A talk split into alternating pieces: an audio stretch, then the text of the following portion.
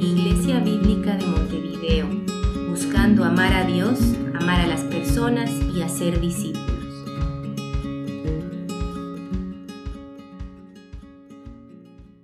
Buenos días a todos. Eh, si tienen sus Biblias, les invito a que las puedan abrir en Efesios 6.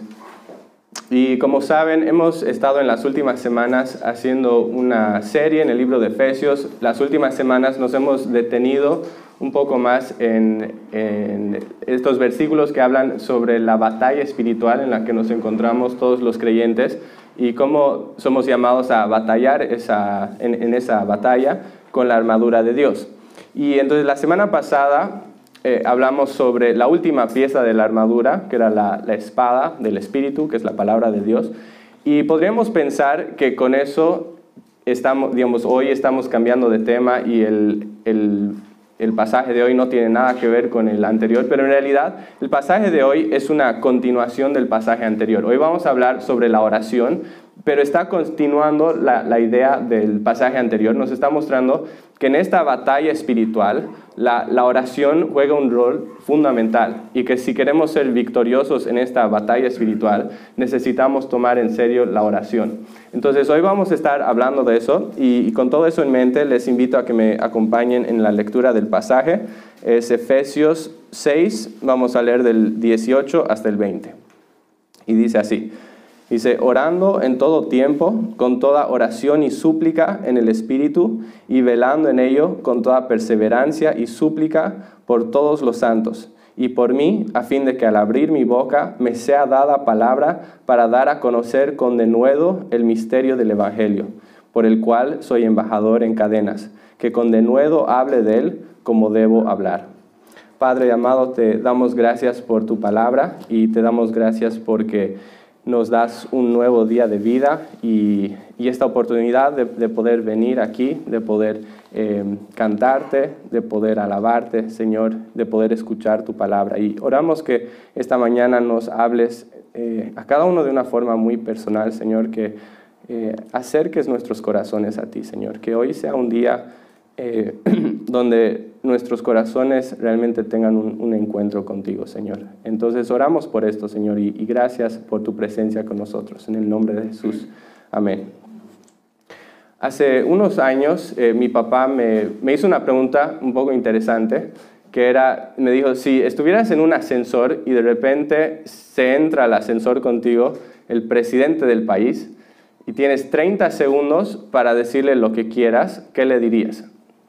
Y yo me puse a pensar, como que en ese momento no tenía una respuesta así muy brillante ni nada de eso, pero me puse a pensar que, que si eso sucediera sería una, una, buena oportunidad y que sería bueno aprovechar esa oportunidad al máximo. ¿no? Entonces es interesante pensar en eso, pero esta semana cuando me ponía a, a preparar este mensaje, me puse a pensar en que en realidad cada día tú y yo tenemos una oportunidad mucho más increíble que eso.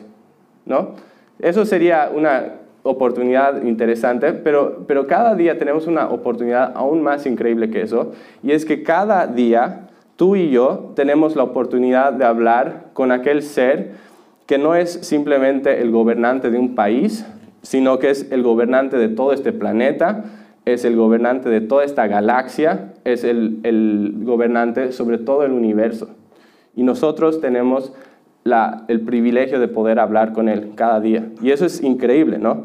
Eh, no sé si, si, realmente nos damos cuenta de, de, de, cuán privilegiados somos de poder hacer eso, ¿no? Eh, pero ponte a pensar, digamos, en, en esta vida, tú y yo seríamos muy afortunados de que el presidente del país nos diera solo cinco minutos de su tiempo.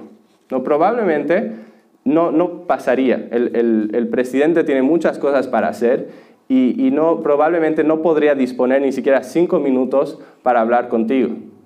¿no? Pero, sin embargo, el rey de todo el universo, el ser más importante que existe, el que es más importante que cualquier gobernante, que cualquier eminencia, que cualquier celebridad, ese ser te invita a que tú puedas venir a él y que le puedas hablar. Y no es solo por cinco minutos, es por todo el tiempo que tú quieras. ¿no? El ser que, que ni siquiera debería interesarse en, en, tu vida, se interesa en ti y te, dice, te invita a venir a Él y, y hablar, ¿no?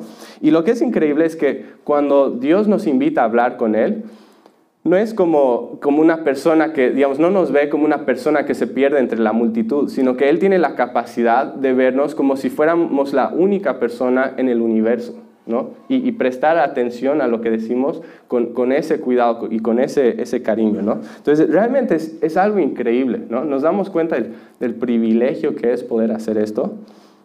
Creo que si, si realmente entendiéramos este privilegio, lo, lo, aprovecharíamos al máximo, ¿no? porque es verdaderamente increíble. Y creo que a veces no nos damos cuenta de esto.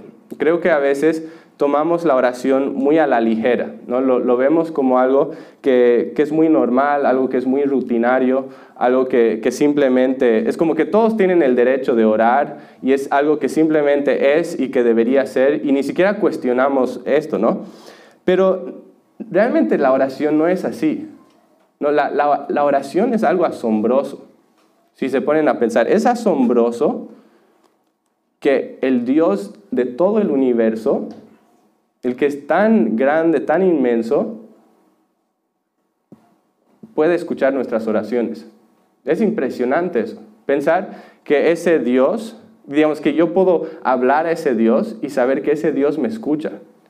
Saber que Él, es, es algo impresionante, ¿no? Saber que, que Él quisiera escuchar mis oraciones es impresionante. Y no solo porque Él es tan grande y yo soy tan insignificante en comparación a Él, pero además de eso, porque Él es tan santo y yo soy tan pecador. Eso es impresionante. ¿Cómo puede un Dios que es tan santo, que es tan puro, que es tan perfecto, hablar con alguien como yo, que soy tan pecador, tan impuro y tan malo? ¿Cómo puede suceder esto? Y, y lo que vemos en la Biblia es que esto es posible únicamente por medio de Jesucristo. No hay otra forma, no hay otra explicación. El hecho de que Cristo fue a la cruz, que Cristo pagó el precio de mi pecado en la cruz. El hecho de que Él resucitó al tercer día. Esa es la única forma que yo puedo acercarme a Dios y orarle a Él.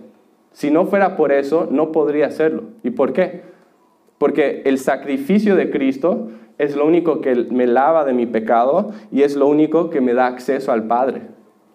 Y entonces esto es, la única forma. Y por lo tanto, pensando en todo esto, digamos, pensando en lo que Cristo hizo en relación a nuestras vidas de oración, quiero que animarte a, dos cosas.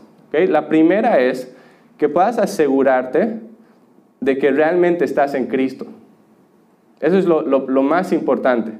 Que puedas preguntarte, ¿estoy en Cristo? Y esto es importante porque como decíamos, es la única forma que alguien pecador como yo puede acercarse a un Dios santo. Es solamente por medio de Cristo. No hay otra forma. Es la única forma que yo puedo estar seguro de que estoy orando y que mis oraciones son aceptadas por Dios y que Él escucha mis oraciones. Si no estoy en Cristo, no tengo esa seguridad. Entonces esa es la primera pregunta. Y la segunda, que es muy importante, es si ya te has asegurado de que estás en Cristo, quiero animarte a que puedas ver la oración como un privilegio enorme, que puedas entender que, que, realmente es impresionante saber que tú tienes el derecho de hablar a ese Dios y saber que tus oraciones son escuchadas. Esto no es un privilegio universal que todas las personas tienen por el simple hecho de haber nacido y por el simple hecho de existir. Alguien tuvo que pagar un precio muy, pero muy alto para que tú y yo tengamos el derecho y el privilegio de poder orar.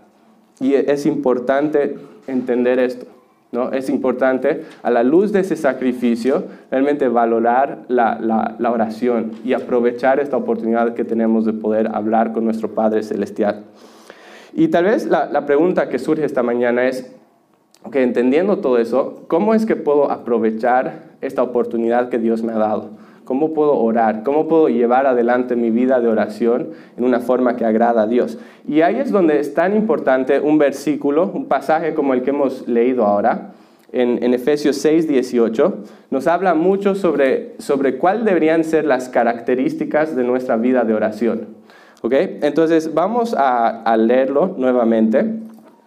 Eh, especialmente en el versículo 18, vemos mucho en cuanto a, cómo se debería ver nuestra vida de oración. Y dice así, dice, orando en todo tiempo, con toda oración y súplica en el Espíritu, y velando en ello con toda perseverancia y súplica por todos los santos este versículo nos habla de algunas características que deberían marcar nuestras vidas de oración.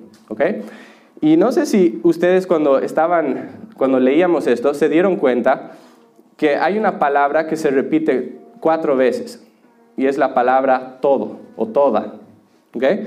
Eh, el versículo nos dice que debemos orar en todo tiempo, dice, con toda oración y súplica en el Espíritu, y velar en ello con toda perseverancia y súplica y que debemos hacerlo por todos los santos.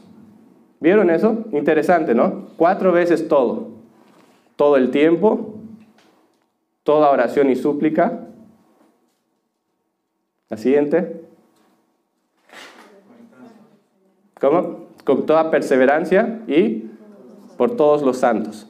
Cuatro veces todo, ¿no? Y entonces son cuatro características de nuestra vida de oración. Y hoy lo que quisiera hacer es que, podamos pasar tiempo hablando de cada una de estas características que vemos en este versículo, ¿ok? Entonces, primeramente nos llama a orar todo el tiempo. Y esto es muy importante. Dios no solo escucha nuestras oraciones cuando venimos aquí y estamos reunidos en la iglesia. Algunas personas piensan eso, pero no es verdad. ¿No? Dios escucha nuestras oraciones en cualquier momento y en cualquier lugar. Y entonces es, un privilegio muy grande, como decíamos, y es, algo que deberíamos aprovechar, ¿no? que podemos orar todo el tiempo. Y obviamente esto no significa que, que, vamos a estar orando las 24 horas del día en una voz audible, que vamos a descuidar nuestro trabajo y hacer todo mal porque estamos pasando todo el tiempo orando. ¿no? Eso no es la idea. Pero la idea sí es que, podamos continuamente, a lo largo del día, estar conscientes de la presencia de Dios. O que podamos vivir nuestras vidas conscientes de su presencia y que podamos mantener una comunicación abierta con Él a lo largo del día. Esa es la, idea aquí, ¿no? Y me hace recuerdo un poco a, a la vida de Nehemías.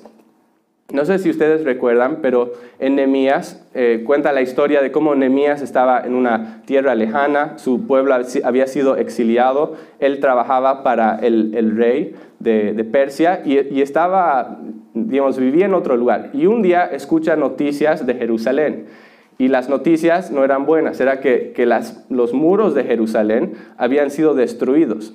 Y él se siente muy triste, está muy, muy agobiado por todo esto. Y entonces va a la presencia del, em, del rey, porque trabajaba ahí, y el rey nota que está triste.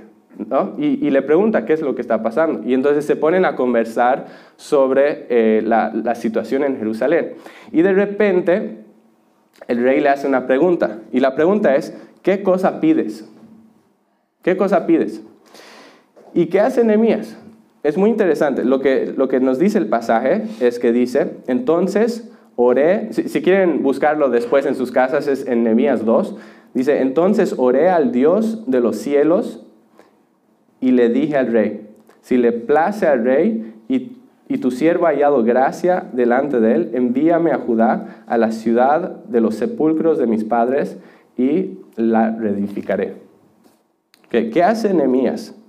No sé si, si vieron lo que hace ora antes de responder. Dice, oró y después le respondió. Si se ponen a pensar, esa oración no pudo haber tomado más que unos cuantos segundos. ¿no? Era una silenciosa oración interior en la que él está pidiendo que Dios le dé las palabras y que le dé gracia frente al rey. Y, después habla.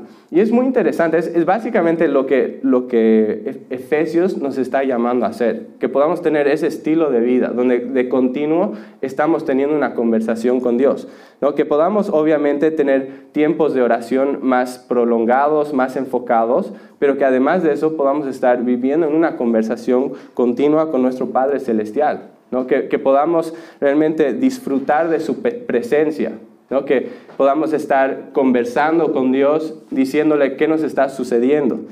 Que podamos eh, agradecer a Dios cuando sucede algo bueno en nuestras vidas. que cuando estemos atravesando alguna dificultad podamos pedir su ayuda. ¿no? Si estamos tristes, que Él sea nuestro refugio. Que si eh, necesitamos guía en alguna decisión y no sabemos qué hacer, que podamos ir a Él y pedir que Él nos, nos, nos guíe. ¿no? Que si estamos siendo tentados, podamos pedir que Él nos fortalezca. Que si necesitamos hablar a alguien del Evangelio y estamos asustados, que podamos pedir que Él nos dé el coraje y que nos dé la claridad y las palabras. ¿no?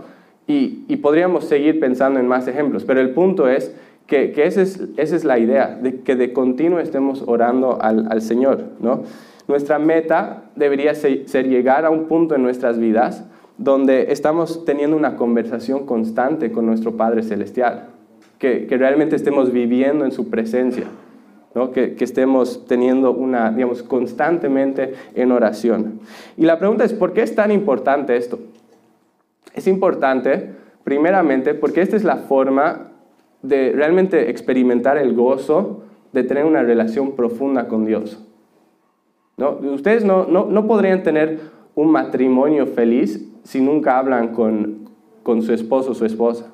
¿no? La, la, comunicación es algo importante y es lo mismo en nuestra relación con Dios. Entonces es importante por esa razón, pero además de eso es importante porque lo necesitamos desesperadamente. Imagínense si yo les digo, estamos en un hospital y, te digo, ese paciente en terapia intensiva necesita estar conectado a la máquina de oxígeno todo el tiempo. ¿Qué te estoy diciendo? ¿Qué te estoy dando a entender? Te estoy dando a entender que ese paciente necesita el oxígeno desesperadamente.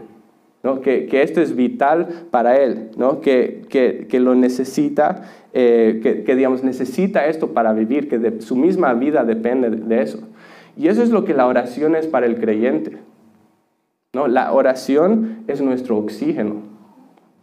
La oración es nuestra comida.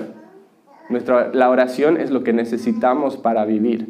¿no? Estamos en medio de una batalla sangrienta y necesitamos orar de continuo porque continuamente estamos en peligro. ¿no? Y entonces eh, son cosas que, que, son muy importantes para nuestras vidas, que podamos orar todo el tiempo. Pero en segundo lugar, el, versículo nos habla no solo de orar todo el tiempo, sino que nos, nos dice que debemos orar eh, con toda oración y súplica. Es decir, que debemos orar con todo tipo de oración. Y sabemos que hay muchos diferentes tipos de oración, eh, hay, peticiones, hay agradecimientos, hay confesiones, hay intercesión, hay súplica, hay muchos diferentes tipos de, oración, ¿no? Y, lo que Dios nos está haciendo aquí es que nos invita a venir a Él con todo esto, ¿no? Que ya sea, no importa si es para pedir perdón o para pedir ayuda, no, es, no importa si es para interceder por otra persona o si es simplemente para disfrutar de la presencia de Dios, este pasaje nos, nos está mostrando que Dios nos invita a venir a Él con, con, todo eso, ¿no? Lo que sí es muy importante, y es interesante en este versículo, es que sin importar qué tipo de oración estemos ofreciendo a Dios, el, versículo nos habla de que estas oraciones deben ser en el Espíritu. Y si se fijan en el, versículo 18, dice, orando en todo tiempo, con toda oración y súplica en el Espíritu. En el Espíritu. ¿Qué significa esto? ¿Qué es orar en el Espíritu? Me gusta mucho cómo lo, lo define el teólogo F. F. Bruce. Dice que orar en el Espíritu es orar bajo la influencia del Espíritu y con su asistencia. Orar bajo la influencia del Espíritu y con su asistencia. Básicamente, orar en el Espíritu es que cuando estamos orando, realmente seamos guiados y, que seamos dirigidos por el Espíritu de Dios. Es muy importante esto. Si no sé si se acuerdan en Juan 15, Jesús está hablando sobre la, importancia de vivir en una dependencia total a Él. Y, y, después habla de por qué necesitamos vivir así. Y lo que dice es que vivamos así porque separados de Él, nada podemos hacer. ¿no? Ahora la pregunta es, ¿qué es eso que no puedo hacer sin la ayuda de Dios? No puedo amar, no puedo obedecer, no puedo vivir la vida cristiana como debería vivirla, no puedo hacer ministerio, y podríamos pensar en miles de cosas, pero incluidas en esas está el hecho de que ni siquiera puedo orar sin la ayuda de Dios. No puedo. No puedo hacer nada sin Él. Somos completamente incapaces aún de hacer eso bien sin la ayuda de Dios. Y por eso necesitamos su ayuda. Por eso es tan importante que podamos orar bajo la influencia del Espíritu Santo, que podamos eh, realmente aprender a orar en el Espíritu. ¿No? Sin la ayuda del, Espíritu, nuestras oraciones siempre van a tender a ser egoístas, van a tender a ser materialistas, van a tender a, ser solo acerca de nosotros y de nuestra comodidad y, van a ser oraciones hechas desde una perspectiva muy humana. Y lo que necesitamos es que el Espíritu de Dios nos, nos enseñe a orar como, como, es conforme a la voluntad de, de Dios. ¿no? Y por eso necesitamos su ayuda. Que no solo transforme las palabras que decimos al orar, sino que incluso transforme nuestros corazones, para que las oraciones que salgan de nuestra boca sean oraciones que salen de un corazón que, está que es conforme al corazón de Dios. ¿no? Y, solo el Espíritu Santo puede hacer eso. Entonces, por eso es tan importante, ¿no? Y, por eso necesitamos estar pidiendo a, Dios, orando con su ayuda, diciendo, Dios, enséñame a orar. Te pido que me enseñes a orar. ¿no? Enséñame cómo debo orar. ¿Por qué cosas debo orar? Que realmente Él sea el que, el que nos enseñe a orar como es debido. Entonces debemos orar todo el tiempo, debemos orar todo tipo de oración en el Espíritu. Y en tercer lugar, el pasaje nos habla de que debemos orar con toda perseverancia. El versículo 18 nos dice que debemos velar en ello con toda perseverancia y súplica. Ahora la pregunta es, ¿por qué necesitas perseverancia para orar? Necesitas perseverancia porque la oración no siempre es fácil. A veces la oración no surge naturalmente. A veces nos cansamos de orar. A veces no tenemos ganas de orar. A veces sentimos que estamos orando y nada sucede y nada cambia. Y entonces, ¿qué pasa? Muchas veces esto hace que nuestras vidas de oración empiecen a flaquear, que empiecen a, debilitarse. Y, y, por eso es tan importante la perseverancia, porque lo que la perseverancia hace es que nos mantiene orando, aun cuando no tenemos ganas de orar, o aun cuando la oración se pone difícil. Es muy peligroso cuando una persona empieza a vivir su vida siendo guiado por lo que siente en el momento.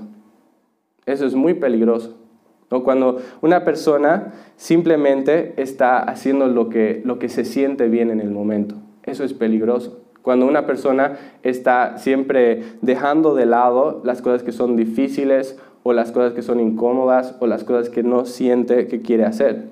¿no? Eso es un gran problema porque en la vida hay muchas cosas que tal vez no son no queremos hacer en el momento o que no surgen, no nos nacen naturalmente, pero que sin embargo deberíamos hacer porque son buenos para nosotros. Y eso se, se, ve en muchas áreas diferentes de la vida.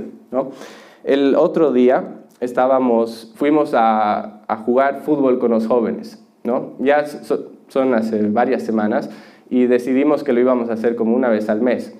Entonces yo fui todo feliz y la verdad es que durante el partido estaba totalmente destruido. ¿no? Yo, no había jugado fútbol probablemente en tres o dos o tres años y, entonces estaba, no podía correr para nada, ¿no? estaba totalmente cansado, totalmente fuera de forma y después del partido no podía caminar bien como una semana, me dolía. ¿no?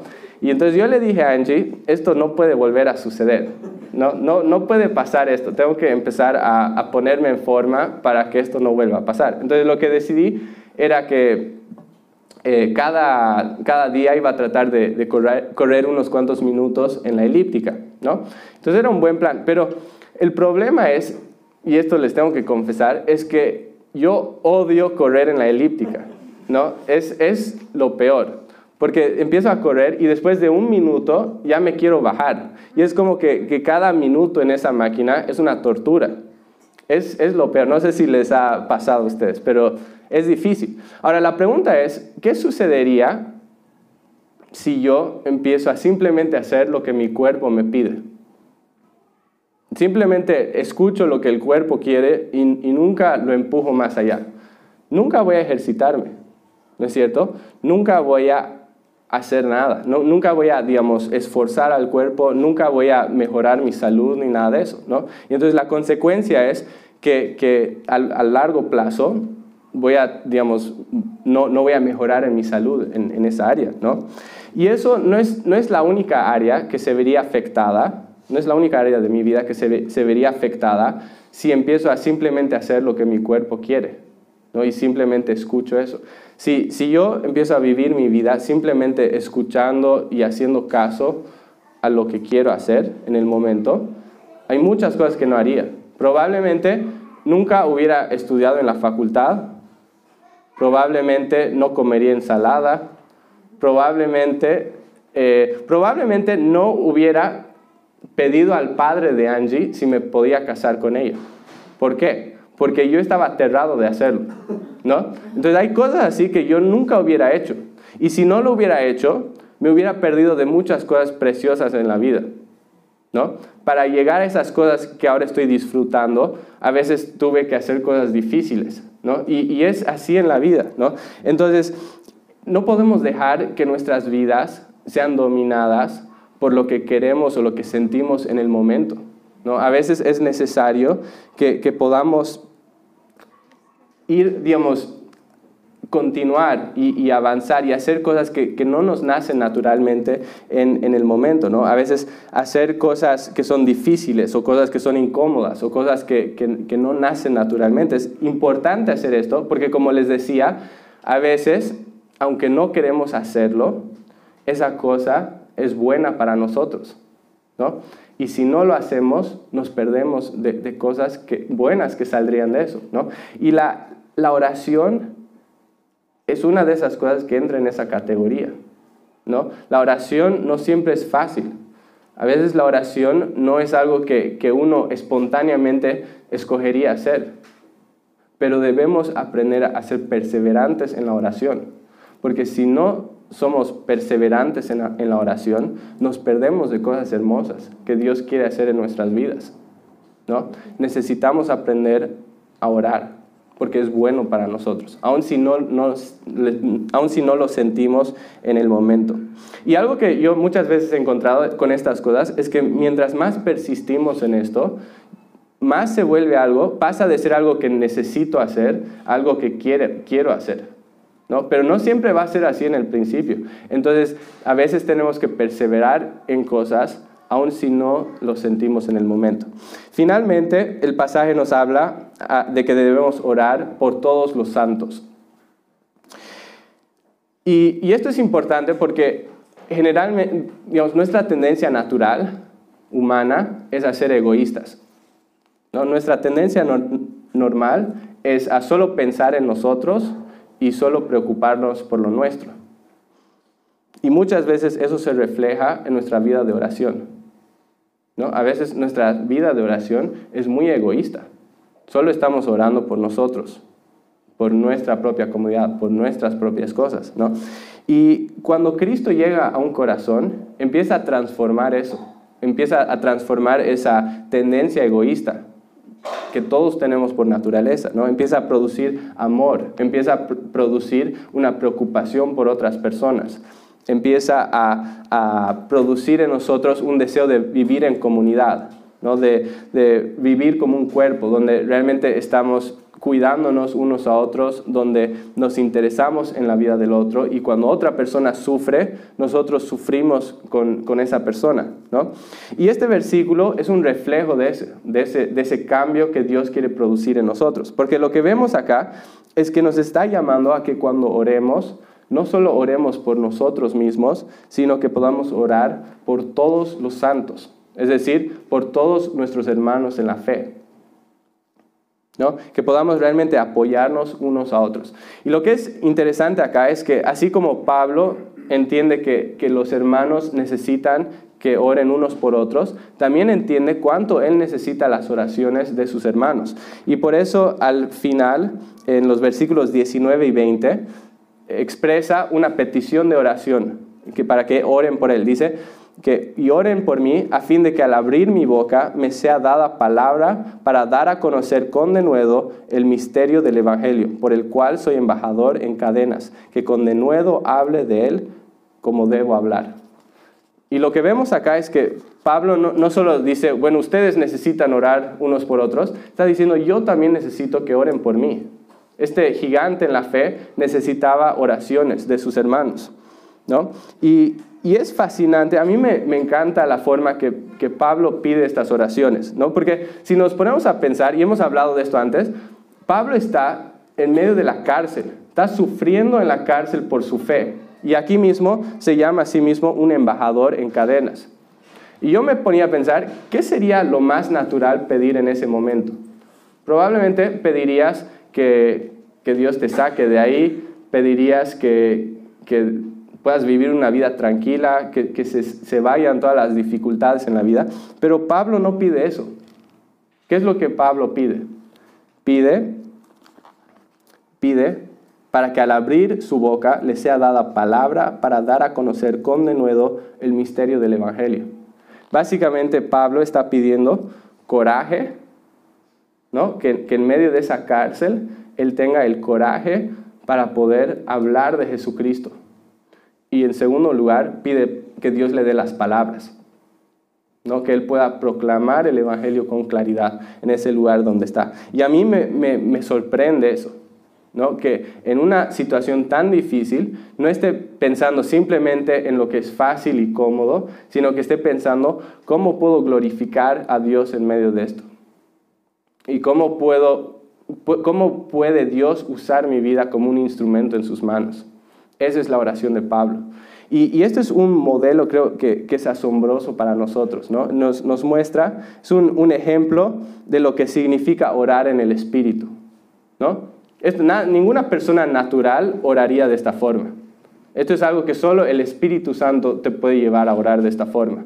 ¿No? Y entonces es un ejemplo de orar en el Espíritu, es un ejemplo de cómo deberíamos orar unos por otros, no solo pensando en las cosas terrenales, sino realmente orando para que podamos glorificar a Dios en cualquier situación, en cualquier cosa que estemos, que Dios use nuestras vidas.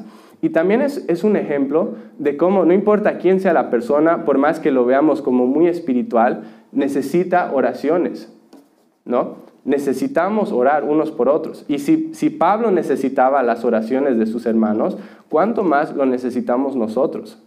¿no? En medio de, de las luchas y en las cosas que, que, estamos. ¿no? Y entonces, para terminar, quería simplemente que podamos pensar en esto, ¿no? que estamos en medio de una batalla. ¿no? Estamos en medio de una batalla. Y, y realmente necesitamos tomar en serio la oración para poder luchar esta batalla. Entonces quería preguntarte, ¿estás orando todo el tiempo? ¿Estás viviendo tu vida consciente de la presencia de Dios? Que sin importar lo que, lo que hagas, puedes decir, Dios está aquí, puedo hablar con Él. ¿Estás eh, buscando que, que pueda haber un diálogo entre tú y Dios a lo largo del día, sea lo que sea que estés haciendo? ¿Estás orando todo tipo de oración? ¿Estás pidiendo que el Espíritu Santo te enseñe a orar?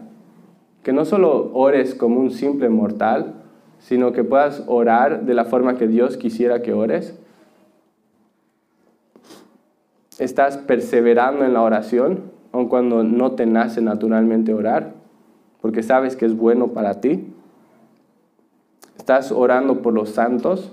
Por tus hermanos en la fe? ¿Estás desarrollando amistades con otros creyentes para que sepas qué luchas están pasando en sus vidas y qué, cómo necesitan tus oraciones? E, estamos en medio de una batalla sangrienta y necesitamos estar orando, aprender a orar por nosotros, aprender a orar por otras personas. Entonces, que Dios realmente nos dé la gracia para que podamos orar en todo tiempo que podamos orar todo tipo de oración en el Espíritu, que podamos orar con toda perseverancia y que podamos orar por todos los santos.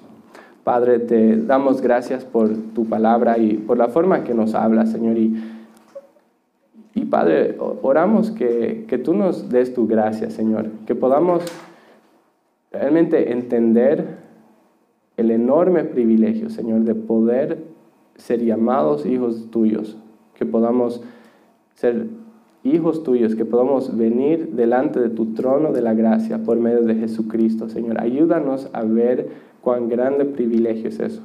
Y Padre, oramos que nos enseñes a orar, que nos enseñes a orar como, como es de tu agrado, Señor. Ayúdanos a, vivir esta, esta, vida, Señor, a batallar esta batalla, no en nuestras fuerzas, sino en tus fuerzas, Señor.